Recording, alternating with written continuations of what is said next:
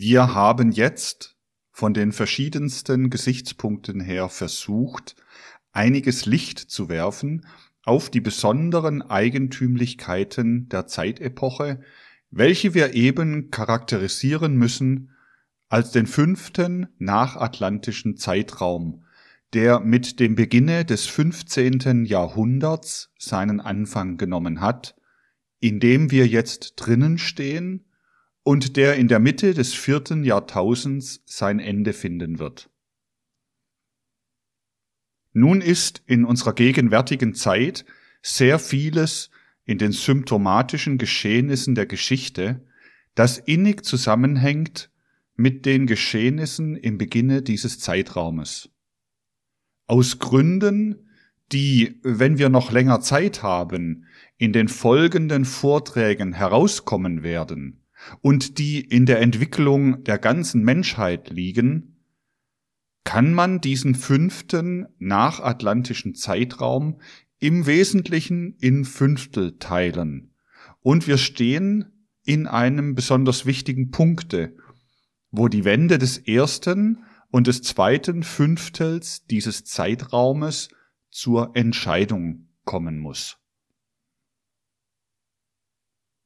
Indem ich Ihnen eine Art Überblick gewissermaßen vor das geistige Auge führen will über die religionsgeschichtlichen Impulse, insofern sie symptomatisch sind in diesem fünften nachatlantischen Zeitraume, werde ich genötigt sein, mancherlei, was ich gerade bei dieser Betrachtung sage, hindeutend, andeutend zu sagen. Denn sobald man im Ernste eingeht auf die Evolution der religiösen Impulse der Menschheit, in dem Augenblicke werden die Wirklichkeiten, die man dabei im Auge haben muss, so schwierig gegenüber dem Ausdrucke, der einem zur Verfügung stehen kann in der menschlichen Sprache, dass eben nur eine Annäherungsweise andeutungsweise Aussprache über die Dinge möglich ist. Daher werden Sie mancherlei von dem, was ich heute und morgen sagen werde, so zu nehmen haben, dass Sie wirklich versuchen, auch hinter den Worten und in den Worten noch mancherlei zu sehen, nicht aus dem Grunde, weil ich Geheimniskrämerei treiben will, sondern aus dem Grunde, weil die Sprache zu ohnmächtig ist, um die Vielgestaltigkeit der Impulse der Wirklichkeit tatsächlich zum Ausdrucke zu bringen. Vor allen Dingen aber muss ich Sie heute darauf aufmerksam machen, dass derjenige, der solche Dinge geisteswissenschaftlich betrachtet, sich schon einmal darauf einlassen muss, wirklich zu denken. Das Denken hat sich ja die heutige Menschheit mehr oder weniger abgewöhnt. Ich meine natürlich nicht jenes Denken, welches den Hochmut begründet der heutigen sogenannten Wissenschaft, sondern ich meine jenes Denken, das auf genaue Wirklichkeitsunterscheidungen einzugehen vermag. Ich muss, um das betrachten zu können, was uns jetzt zu betrachten obliegen wird, Sie vor allen Dingen aufmerksam darauf machen, dass ich zwei Strömungen innerhalb der Menschheitsentwicklung Ihnen vorgeführt habe. Ich weiß nicht, ob alle diejenigen, die hier sitzen, so genau auf meine Satzprägungen im Laufe der Zeit während dieser Betrachtungen werden hingehorcht haben, dass sie das schon bemerkt haben, was ich aber heute besonders herausheben will, damit in den folgenden Betrachtungen kein Missverständnis entsteht. Ich habe zunächst eines hervorgehoben mit Bezug auf die Evolution, auf die Entwicklung der nachatlantischen Menschheit. Ich habe aufmerksam gemacht, dass die Menschheit der nachatlantischen Zeit, wenn man so sagen darf, immer jünger und jünger wird. Das heißt, dass in der ersten Epoche dieser nachatlantischen Zeit, in der sogenannten urindischen Zeit, die Menschen körperlich entwicklungsfähig geblieben sind bis in die 50er Jahre hinauf. Dass sie also Entwicklungsstadien durchgemacht haben bis in die 50er Jahre. Dann bis in ein weniger hohes Alter in der urpersischen Zeit. Wieder bis in ein weniger hohes Alter in der ägyptisch-chaldäischen Zeit. Dann in der griechisch-lateinischen Zeit kam die Menschheit an in einer Epoche, in welcher sie nur entwicklungsfähig war bis zu den Jahren vom 28. bis 35. Jahre. Und jetzt stehen wir in der Epoche, in der die Menschheit entwicklungsfähig bleiben wird bis zum 27. bis 28. Lebensjahr. Jetzt eben, ich habe das öfter hervorgehoben, stehen wir darinnen in der Zeit, wo die Menschen durch das, was ihnen die Welt gibt, nur entwicklungsfähig bleiben bis zum 27. Lebensjahre. Dasjenige, was ihnen eine weitere Entwicklung geben kann, müssen sie sich aus den spirituellen Impulsen herausholen. Dann wird eine Menschheit kommen, die gar nur entwicklungsfähig bleiben wird bis in das Lebensalter von 14 bis 21 Jahren. Es wird dann der sechste nachatlantische Zeitraum sein. Und so wird es weitergehen. Die Menschheit wird, indem sie älter wird, in diesem Sinne immer jünger und jünger werden. Das ist die eine Evolution der Menschheit. Nun ist besonders ins Auge zu fassen, wie gesagt, ich weiß nicht, ob Sie alles das bemerkt haben, dass diese Evolution, die ich jetzt auseinandergesetzt habe, die ganze Menschheit betrifft. Die Menschheit also macht diese Evolution durch, so dass wir sagen können, mit Bezug auf diese, ich will sie die erste Evolution nennen, mit Bezug auf diese erste Evolution steht die Menschheit in einer Phase darinnen, die zwischen dem 28. und 21. Jahre liegt. Das sind aber die Jahre, in denen die Empfindungsseele besonders zur Entwicklung kommt. Also wir stehen heute in einer Entwicklungsepoche drinnen, in der die ganze Menschheit die Empfindungsseele besonders zur Entwicklung bringt. Das ist die eine Evolution.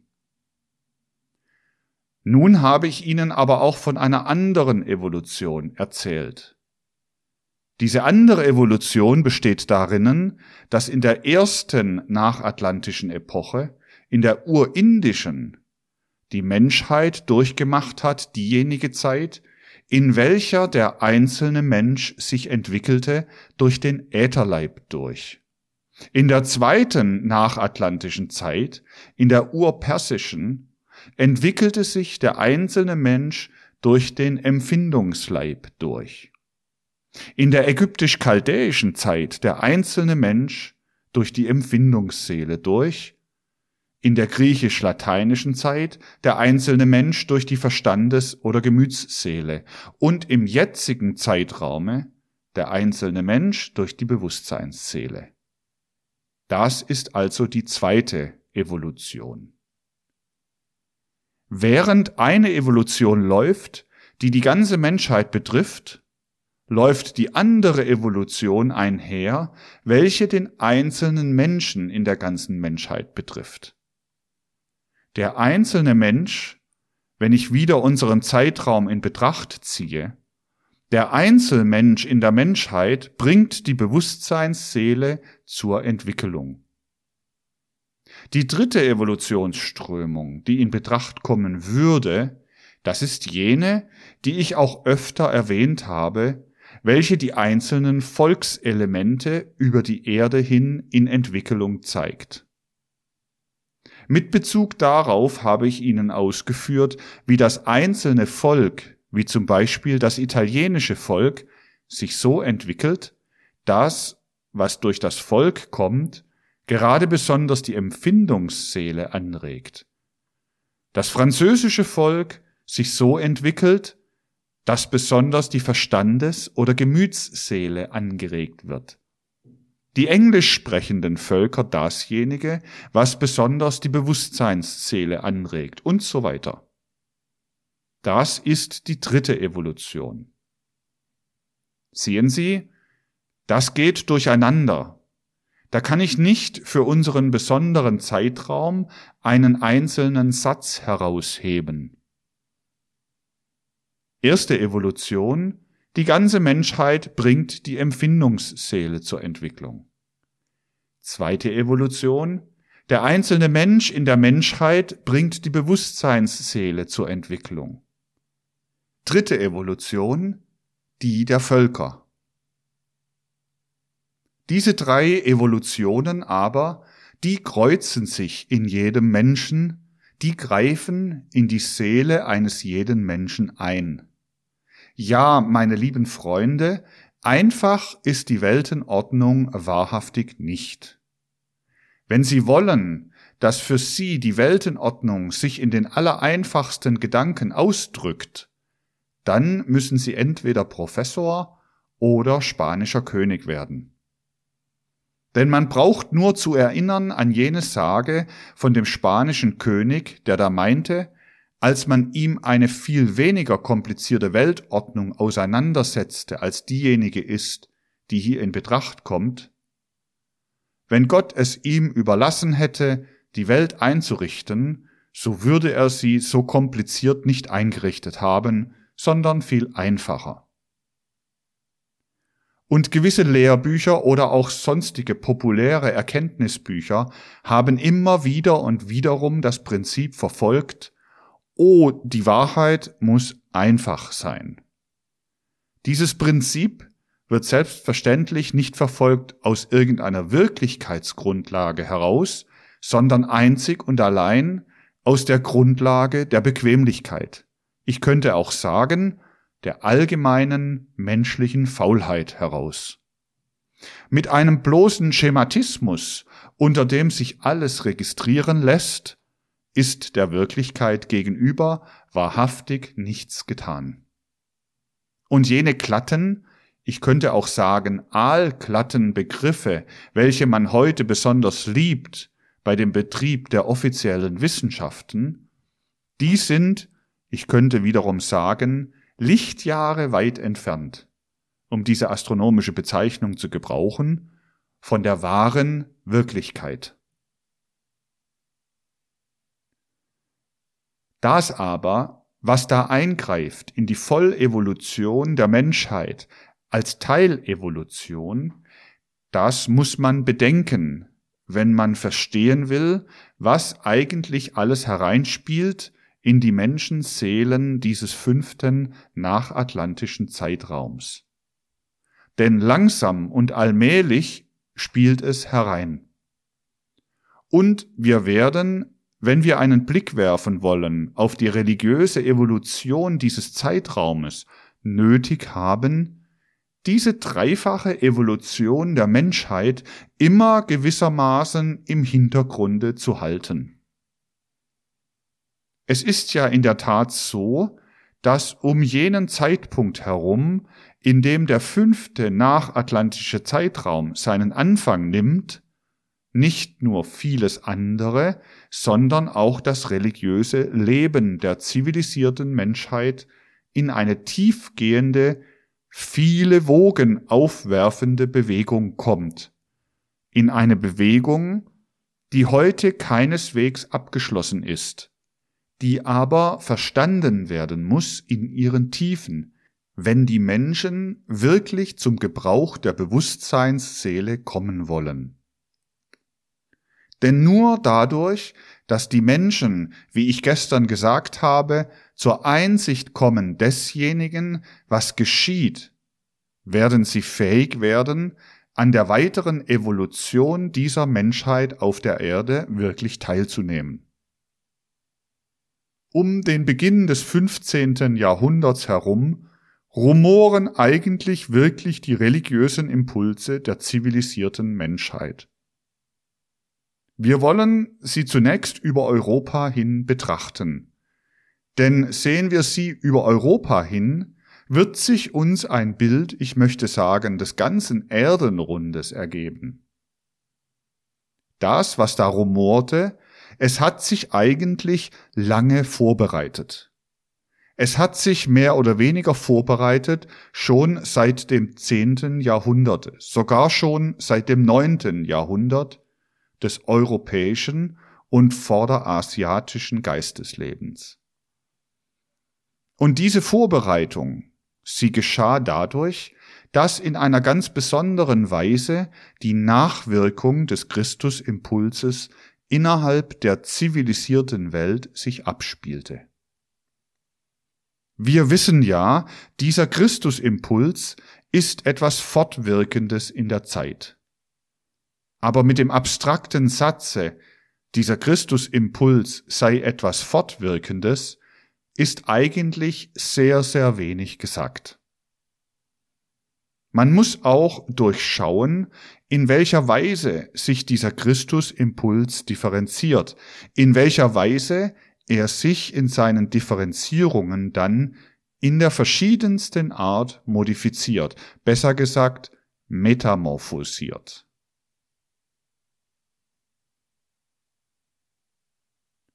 Betrachtet man, wie dasjenige, was dazu mal im Beginne des 15. Jahrhunderts anfing, in Bewegung zu geraten, was heute tief, tief nachwirkt in den Menschen, vielfach unbewusst, ohne dass sie eine Ahnung davon haben, wie das zusammenhängt mit dem gegenwärtigen katastrophalen Ereignisse, so drückt es sich dadurch aus, dass vom 9., 10. Jahrhundert an auf einem Gebiete der zivilisierten Welt die Möglichkeit geschaffen wurde, dass das eigentliche Christusvolk entstand, jenes Volk, welches gewissermaßen die besondere innere Volksbefähigung empfing, die Christus Offenbarung in die künftigen Jahrhunderte hineinzutragen. Man redet ganz im ureigentlichsten Sinne, wenn man für diese Zeit davon spricht, dass als Vorbereitung späterer Zeiten ein Volk durch die Weltereignisse besonders geeignet gemacht worden ist, das Christusvolk zu werden. Das geschah dadurch, dass schon im neunten Jahrhunderte dasjenige, was als Christusimpuls fortwirkte, sich in Europa gewissermaßen differenzierte und jene Differenzierung des Christusimpulses sich dadurch darstellt, dass Seelen sich geeignet erweisen, den Christusimpuls in seiner Offenbarung unmittelbar in sich einfließen zu lassen. Und dass dieser Teil, diese Differenzierung des Christusimpulses nach dem Osten Europas abgeschoben worden ist. Was dazumal unter dem Patriarchen Potius, unter dem Papst Nikolaus I. geleistet worden ist, das war ein Zurückschieben des Christusimpulses in seiner besonderen Intensität nach dem europäischen Osten hin. Sie wissen, das hat ja dann zu der berühmten Streitigkeit geführt, ob man den Heiligen Geist ausgehend denken soll vom Vater und vom Sohn oder sich das anders zu denken hat. Doch auf dogmatische Streitigkeiten will ich nicht eingehen. Auf dasjenige will ich eingehen, was eine fortdauernde Wirksamkeit hat. Und so ist diejenige Differenzierung gekommen, diejenige Metamorphose des Christusimpulses, welche sich eben dadurch charakterisiert, dass die Angehörigen dieses Gebietes des europäischen Ostens ihre Seelen offen hielten für das fortdauernde Einfließen des Christusimpulses, für die immerwährende, fortdauernde Gegenwart des Christushauches. Es kam eben dazu, dass diese besondere Metamorphose nach dem Osten abgeschoben wurde und das russische Volk im weitesten Sinne des Wortes innerhalb der europäischen Zivilisation dadurch zu dem Christusvolk geworden ist. Dies zu wissen ist ganz besonders wichtig in der heutigen Zeit. Sagen Sie ja nicht, dass eine solche Wahrheit gegenüber den heutigen Ereignissen sich merkwürdig ausnimmt. Sie würden, indem Sie so etwas sagten, nur verkennen das Allergrundsätzlichste der spirituellen Weisheit, dass oftmals die äußeren Ereignisse geradezu in paradoxer Weise der inneren Wahrheit der Vorgänge widersprechen. Es kommt gar nicht darauf an, ob da oder dort in der Welt die äußeren Ereignisse der inneren Wahrheit der Vorgänge widersprechen. Darauf kommt es an, dass man auch einsehe, welches die inneren Vorgänge, die eigentlichen geistigen Wirklichkeiten sind. Diese eigentlichen geistigen Wirklichkeiten sind so, dass, wenn wir uns hier das Gebiet von Europa denken, nach dem Osten hinüber eine solche Welle sich schon seit dem neunten Jahrhundert ergießt, welche dazu geführt hat, dass da das Christusvolk entstand. Was meint man nun eigentlich damit, wenn man davon spricht, dass da das Christusvolk entstand? Damit meint man, Sie können das ja alles dann mit der äußeren Geschichte in ihren Symptomen nachprüfen. Sie werden schon sehen, wenn Sie die inneren Vorgänge und nicht die äußeren, oftmals gerade der Wirklichkeit widersprechenden Tatsachen ins Auge fassen, dass das vollständig stimmt. Ich habe mich ja in der Einleitung des heutigen Vortrages darüber ausgesprochen, was ich vor das Seelenauge stellen will. Man meint damit, dass da ein Territorium geschaffen worden ist in diesem Osten von Europa, auf welchem immerzu Menschen lebten, welche mit dem Christusimpuls unmittelbar zusammenhängen.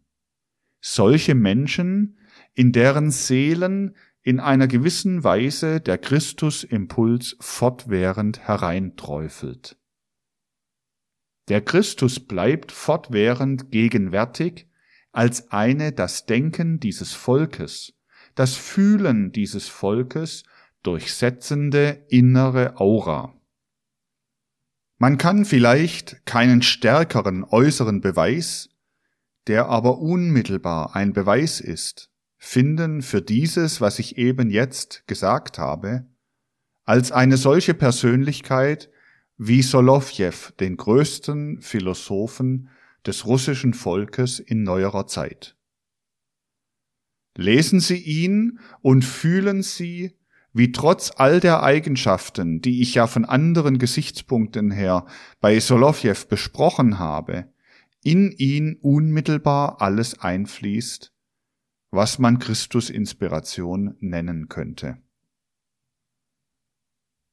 Wie dieses so stark in seiner Seele wirkt, was Christus Inspiration ist, dass er sich das ganze Gefüge auch des äußeren sozialen Lebens des Menschen so angeordnet denkt, dass Christus der König ist, der unsichtbare Christus der König ist der menschlichen sozialen Gemeinschaft, das alles durchchristet ist, dass jede einzelne Handlung, die der Mensch vollführt, eigentlich dadurch getan wird, dass der Christusimpuls bis in die Muskeln herein sich betätigt. Der reinste, der schönste Repräsentant des Christusvolkes ist der Philosoph Solowjew.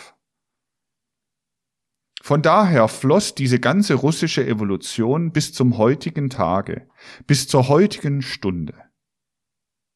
Und gerade wenn man das weiß, dass das russische Volk das Christusvolk ist, dann wird man, wie wir später sehen werden, auch die heutige Evolution bis zu der gegenwärtigen Gestalt verstehen können. Das ist die eine Metamorphose, die das Christusvolk vorbereitet hat, der Christusimpuls in der einen Differenzierung. In einer zweiten Differenzierung bildete sich der Christusimpuls so aus, dass Rom, welches die eigentliche fortdauernd wirkende Christusmetamorphose nach dem Osten abgeschoben hatte, umgestaltete die Geistherrschaft des Christus zur weltlichen Herrschaft der Kirche. Rom verfuhr so, dass es dekretierte. Alles das, was mit dem Christus zusammenhängt, alles das ist Sache einer einmaligen Offenbarung im Beginne unseres Zeitraums gewesen.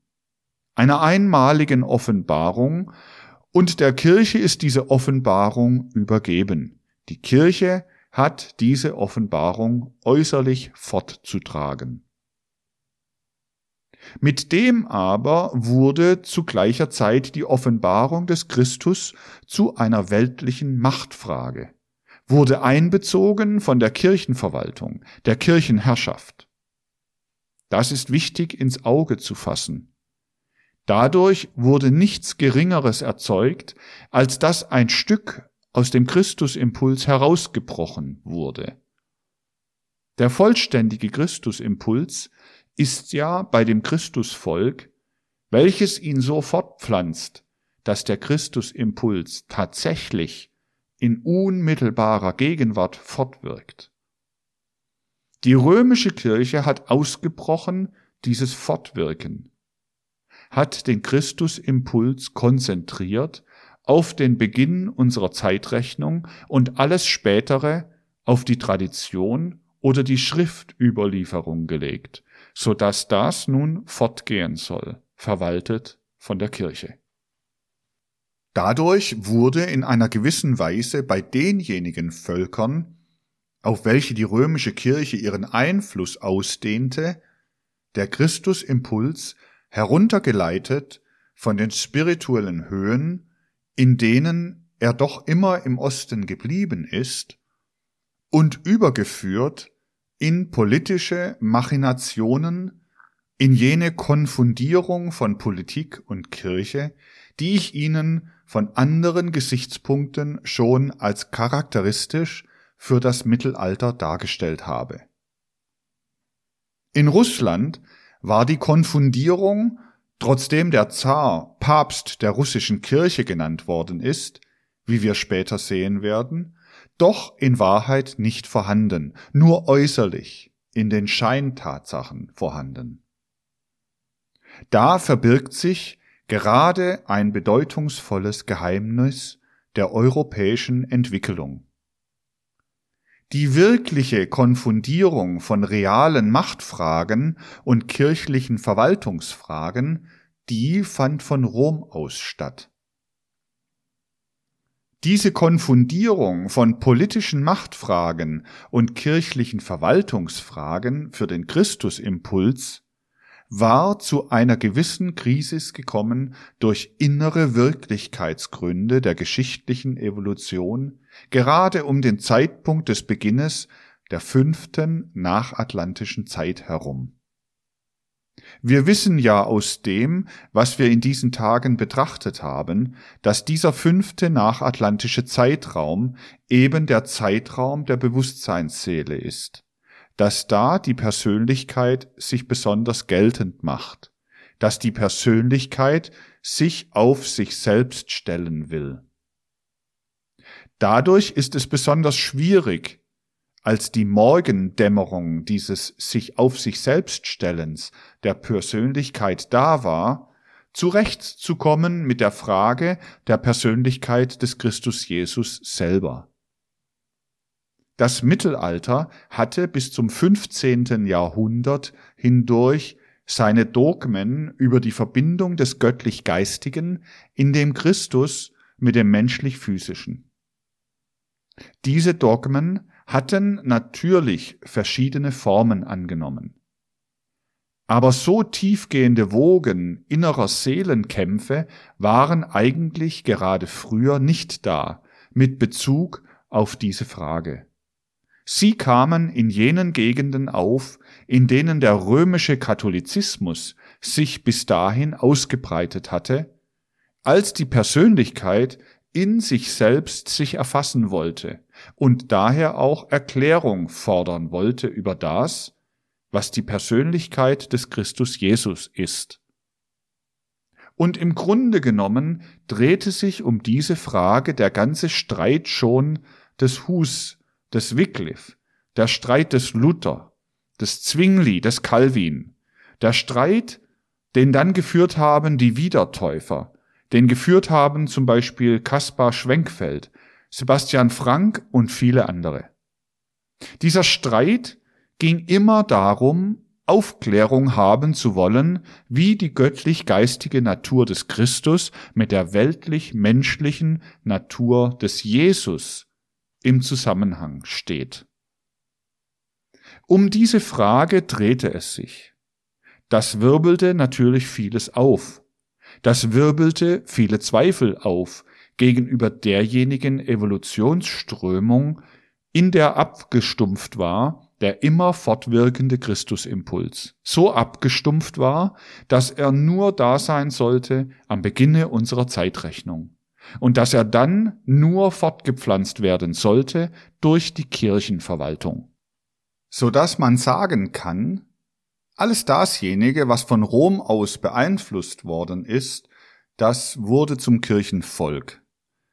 Kirchen, Sekten und so weiter wurden begründet, die eine gewisse Bedeutung haben. Sagen Sie nicht, in Russland wurden auch Sekten begründet. Gerade mit solchen Begriffen verdirbt man sich alle Wirklichkeitsbetrachtung, wenn man ein Wort anwendet, da und dort für dasjenige, was auf einem Gebiete etwas ganz anderes ist als auf dem anderen Gebiete. Wer das russische Sektenwesen studiert, wird finden, dass es in Wahrheit nicht die geringste Ähnlichkeit hat mit demjenigen, was das Sektenvolk in all den Gebieten war, auf welche die römisch-katholische Kirche einmal einen Einfluss gehabt hat. Nicht darauf kommt es an, ob die Dinge gleich zu benennen sind, sondern darauf kommt es an, was in ihnen als Wirklichkeitsfaktor pulsiert. Auflehnung aus den Gründen, die ich schon angeführt habe, und auch aus dem Grunde, den ich jetzt wiederum angeführt habe, gegen die einheitliche, mit unterbewussten Suggestionen wirkende römisch-katholische Kirche zeichnet gerade das Leben und Streben der Menschen aus um den Beginn des 15. Jahrhunderts herum. Und wiederum als Gegenstoß gegen dieses Anstürmen der Persönlichkeit sehen wir etwas anderes. Wir sehen, wie dem Romanismus der Kirche zu Hilfe kommt dasjenige, was Jesuitismus wurde, der in seiner Urbedeutung, wenn auch heute alles, verzeihen Sie den harten Ausdruck, verquatscht wird und von Jesuitismus überall gesprochen wird, eben nur innerhalb des römisch-katholischen Kirchenwesens möglich ist. Denn worauf beruht er? Der Jesuitismus beruht im Wesentlichen auf Folgendem. Wenn bei dem eigentlichen Christusvolk jene Offenbarung des Christusimpulses, ich möchte sagen, in der übersinnlichen Wolke drinnen bleibt, nicht herunterdringt in die physisch-sinnliche Welt, Solowjew will gewissermaßen das weltliche Reich in das Gottesreich hinaufheben, aber er will nicht heruntertragen das Gottesreich in das weltliche Reich.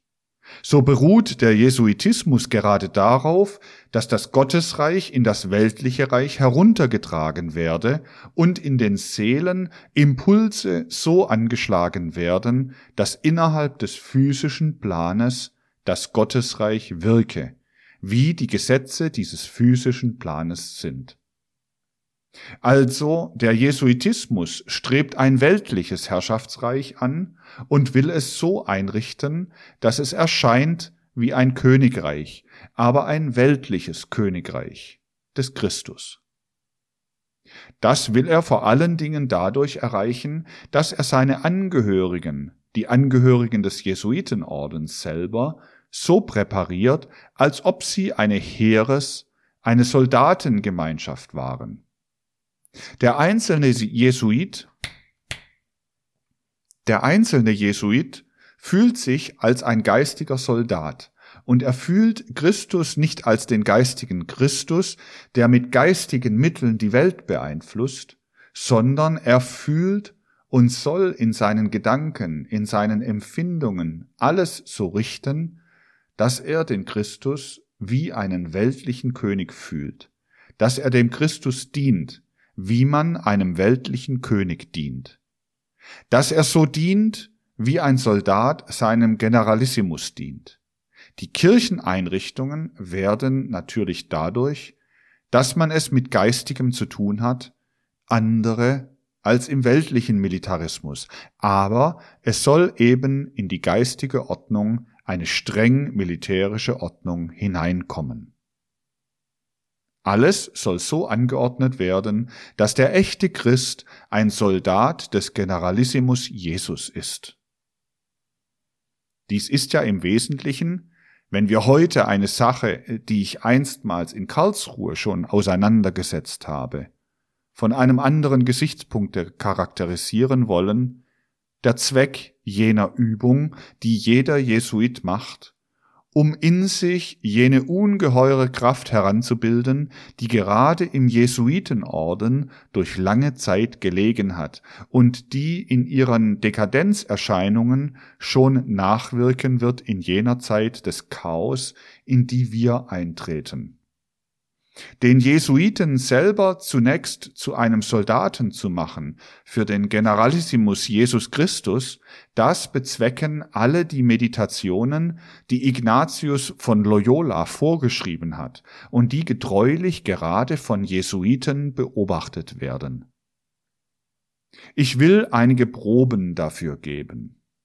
Nehmen Sie zum Beispiel einmal unter den geistlichen Übungen die der Jesuit zu pflegen hat, durch die er sich seine Kraft erwirbt, diejenige der zweiten Woche, die für ihn immer damit zu beginnen hat, dass er in einer Einleitungsbetrachtung in Imaginationen sich vorführt das Reich Christi. Aber er hat sich dieses Reich Christi so zu denken, dass Christus vorne als oberster Feldherr anführt seine Legionen, welche die Welt zu erobern haben. Darauf folgt ein vorbereitendes Gebet. Dann die erste Vorübung. Erstens. Sie besteht in einer anschaulichen Vorstellung des Ortes, hier soll ich mit den Augen der Einbildungskraft schauen, die Synagogen, die Städte und Flecken, die Christus unser Herr predigend durchzog. Das alles muss im vollen Bilde vorgestellt werden, so dass der Zögling, der Schüler, die Situation und alle einzelnen Vorstellungen darin hat, wie etwas, was er sinnlich gegenwärtig hat. Zweitens, ich bitte um die Gnade, die ich begehre. Hier soll ich unseren Herrn um die Gnade anflehen, dass ich nicht taub sei für seinen Ruf, sondern bereit und beflissen, seinen heiligsten Willen zu erfüllen. Dann der andere Teil, die eigentliche Übung. Das, was ich bis jetzt angeführt habe, waren Vorübungen. Der erste Teil umfasst wieder einige Punkte. Die Seele wird sehr sorgfältig präpariert. Punkt eins: Ich stelle mir einen irdischen König vor Augen, von Gott unserem Herrn selbst auserwählt, dem alle Fürsten und alle Christen Ehrfurcht und Gehorsam erweisen. Das alles muss er aber so unmittelbar in der Einbildungskraft vor sich haben, wie eine sinnliche Vorstellung mit derselben Stärke. Punkt zwei: Ich habe Acht, wie dieser König alle die Seinigen anredet und also spricht, Mein Wille ist es, das ganze Land der Ungläubigen zu unterwerfen. Wer deshalb mit mir ziehen will, muss mit derselben Speise zufrieden sein wie ich und ebenso mit demselben Trank und mit derselben Kleidung und so weiter.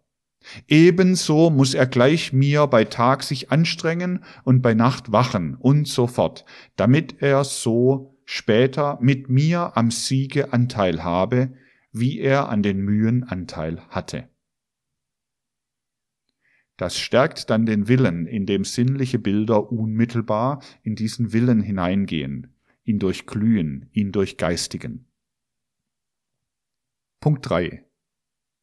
Ich erwäge, was die guten Untertanen einem so edelmütigen und so leutseligen König antworten müssen und folglich auch, wie sehr jemand, der die Aufforderung eines solchen Königs nicht annehmen sollte, verdienen würde, von der ganzen Welt getadelt und als schlechter Soldat angesehen zu werden. Das muss er sich also ganz fest klar machen. Wenn er nicht ein ordentlicher Soldat, Kriegsmann dieses Generalissimus ist, so muss er als ein entarteter Mensch in der ganzen Welt angesehen werden. Nun kommt der zweite Teil der zweiten Woche. Der zweite Teil dieser Übung besteht in der Anwendung des vorhin erwähnten Gleichnisses vom irdischen König auf Christus, unseren Herrn, gemäß den drei angeführten Punkten. Punkt 1. Wenn wir schon eine derartige Aufforderung des irdischen Königs an seine Untertanen für beachtenswert ansehen, um wie viel mehr ist es dann der Betrachtung würdig, Christus unseren Herrn, den ewigen König, zu sehen und vor ihm die gesamte Welt, wie er diese insgesamt und jeden Einzelnen im Besonderen beruft und spricht, Mein Wille ist es, die ganze Welt und alle Feinde zu unterwerfen und so in die Herrlichkeit meines Vaters einzugehen. Wer deshalb mit mir kommen will, muss mit mir sich abmühen, damit er, wie er mir in der Mühsal folgte, so auch in der Herrlichkeit folge. Punkt zwei: Ich erwäge, wie alle, die Urteil und Vernunft haben, sich gänzlich zu jenen Mühen anbieten werden. Punkt 3. Jene, die von Verlangen beseelt sind, eine noch größere Hingabe zu bekunden und sich in jeglichem Dienste ihres ewigen Königs und allerhöchsten Herrn auszuzeichnen, werden nicht nur sich ganz zu jenen Mühen anbieten, sondern auch gegen ihre eigene Sinnlichkeit und gegen ihre Liebe zum Fleische und zur Welt angehen und so Anerbieten von höherem Werte und größerem Gewicht darbringen, indem sie sprechen, Ewiger Herr aller Dinge, ich bringe mich selbst zum Opfer dar mit deiner Gunst und Hilfe. Vor deiner unendlichen Güte und in Gegenwart deiner glorreichen Mutter und aller Heiligen des himmlischen Hofes und beteure, dass ich wünsche und danach verlange und dass es mein wohlüberlegter Entschluss ist, wofern es nur zu deinem größeren Dienste und Lobe gereicht, dich nachzuahmen in Ertragung jeglicher Unbilden, jeglicher Schmach und jeglicher Armut, der wirklichen sowohl wie der geistlichen, wenn deine heiligste Majestät mich zu solchem Leben und Stande erwählen und aufnehmen will. Diese Übung findet zweimal am Tage statt, nämlich morgens nach dem Aufstehen und eine Stunde vor dem Mittag oder vor dem Abendessen. Für die zweite Woche und die folgenden ist es sehr förderlich, zuweilen aus den Büchern der Nachfolge Christi oder der Evangelien und der Leben der Heiligen zu lesen. Zu lesen mit solchen Betrachtungen, die aus der Imagination heraus den Willen besonders schulen. Man muss wissen, wie der Wille wird, wenn diese Imaginationen in ihn hineinwirken, dieser soldatische Wille im Geiste, der den Christus Jesus eben zum Generalissimus macht. Er spricht vom himmlischen Hofe, dem gedient wird in allen Formen der Unterwürfigkeit und Untertänigkeit. Verbunden mit solchen Übungen ist wiederum etwas, was ungeheuer stark wirkt, wenn es in immerwährender Wiederholung in den Willen hineingegossen wird. Denn Jesuitenschulung ist vor allen Dingen Willensschulung. Es wird empfohlen, die eben dargelegte Betrachtung in den folgenden Wochen als eine grundlegende täglich zu wiederholen, womöglich in derselben Form vor der Wahlbetrachtung des Tages, der Beschauung. Nehmen wir zum Beispiel den vierten Tag. Da haben wir das Vorbereitungsgebet wie gewöhnlich. Dann eine erste Vorübung. Punkt eins.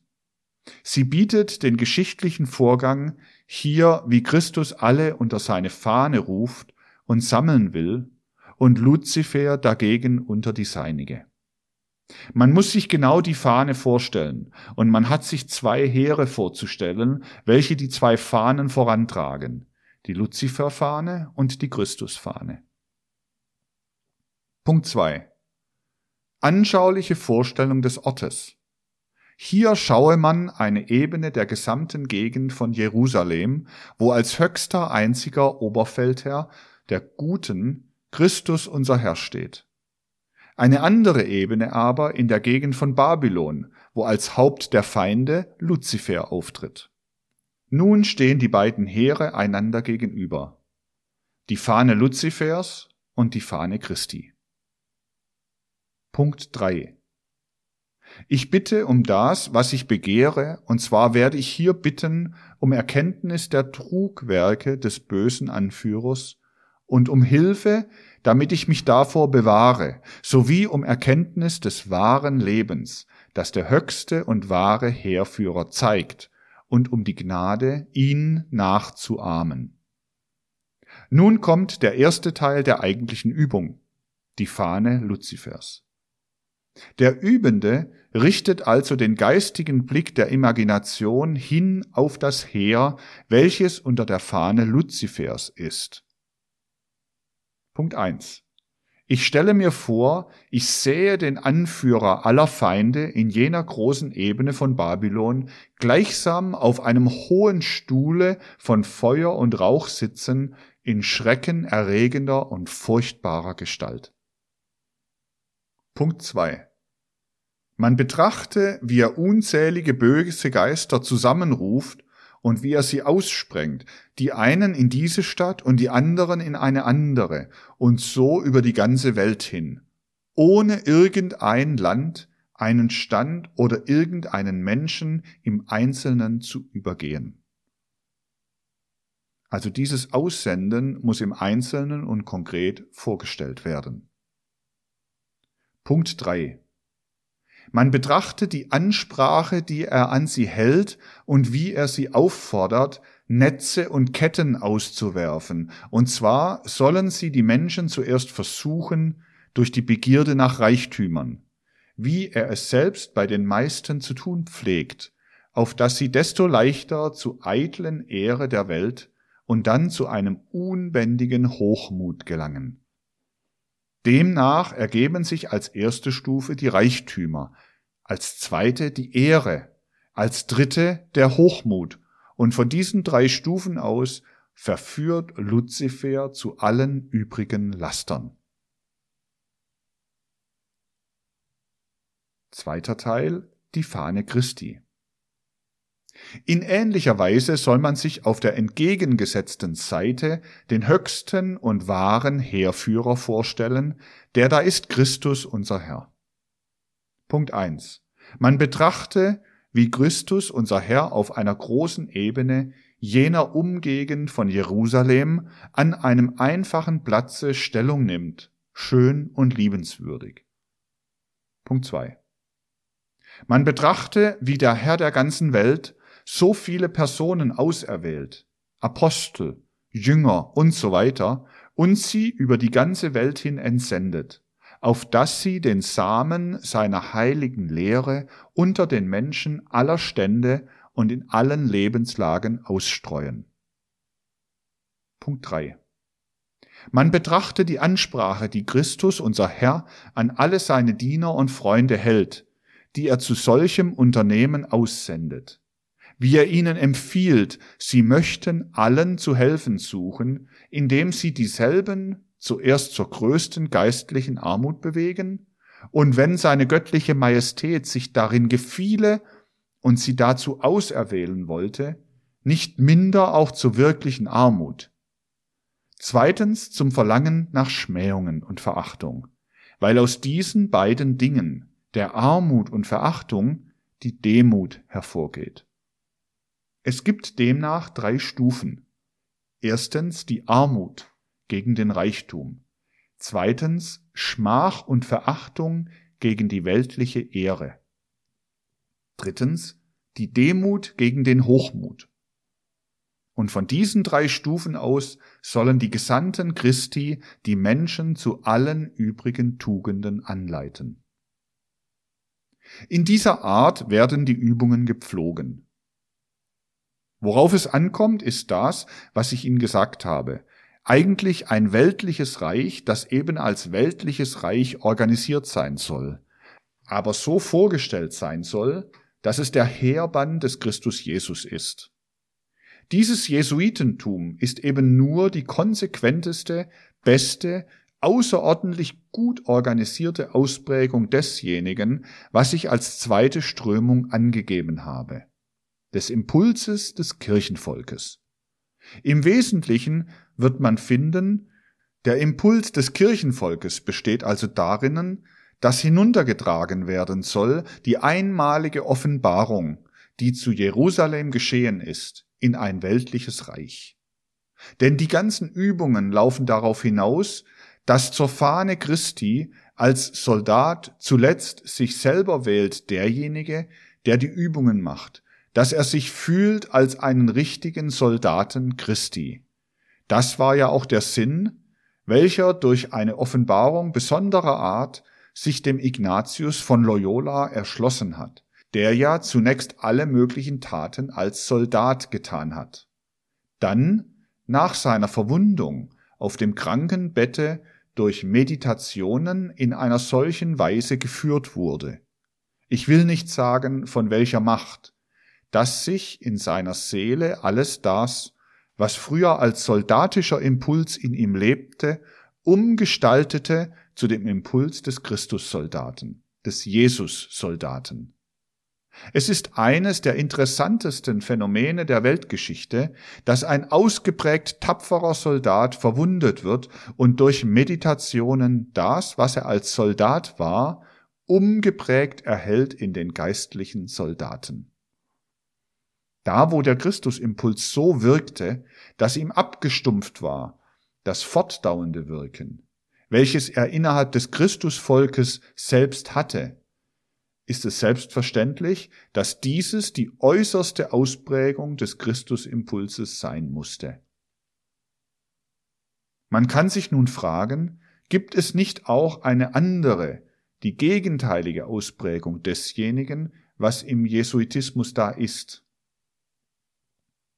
Dann müsste etwas entstehen auf dem Territorium, welches durchsetzt ist von dem Kirchenvolk.